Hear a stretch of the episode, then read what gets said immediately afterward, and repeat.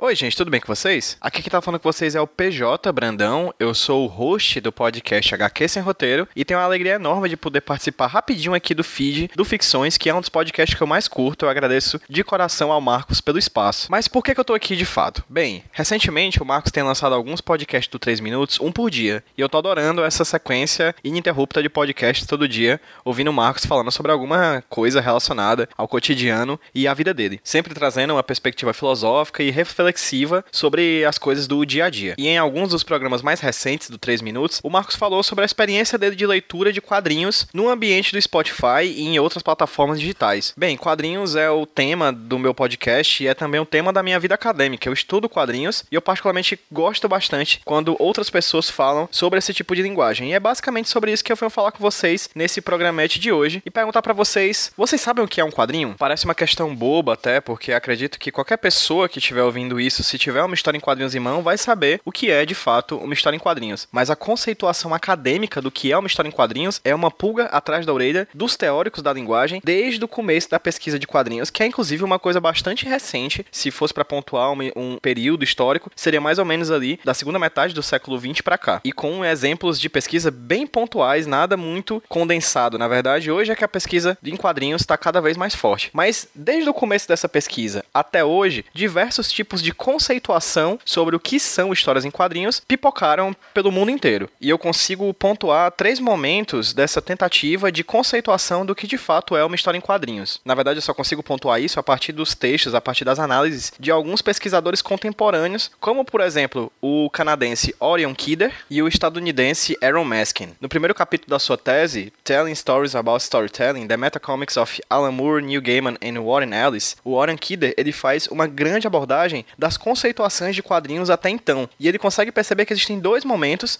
anteriores a esse terceiro momento, que é o atual, que versam sobre o que de fato é histórias em quadrinhos, essas tentativas no decorrer dos tempos de conceituar o que diabos é uma HQ. Ele percebe que em um primeiro momento, os quadrinhos são conceituados como, por exemplo, o senso comum aborda ele até hoje, como um híbrido entre imagens e palavras. Com o passar do tempo, essa linha de pensamento se tornou forte e diversos pesquisadores começaram a abordar o conceito de quadrinhos como essa mistura entre palavras e imagens. Só que com o decorrer do tempo a gente começou também a ter a criação de quadrinhos que não se utilizavam de palavras, né? Os quadrinhos mudos, os quadrinhos silenciosos. E a partir daí vem uma outra teoria, que é uma teoria que está em voga durante muito tempo e que ainda é talvez a, a mainstream, a mais permanente, que é a ideia de que quadrinhos são imagens em sequência. Talvez a frase mais comum que lembre essa teoria é o clássico conceito proposto por Scott McCloud, que quadrinhos são imagens pictóricas justapostas em sequência deliberada. E o Orion Kidder, assim como diversos outros teóricos da contemporaneidade, propõem que, na verdade, em vez da gente pensar em quadrinhos como hibridismo entre palavras e imagens e pensar quadrinhos especificamente como sequencialidade, já que existem hoje em dia talvez alguns quadrinhos que se propõem a trazer narrativas não necessariamente com vários quadros, mas a partir de uma única imagem, ou mesmo quadrinhos que não têm uma sequência clara, que são poéticos, de imagens que estão colocadas lado a lado, o Warren Kidder traz uma conceituação, na verdade, uma necessidade da gente repensar essa necessidade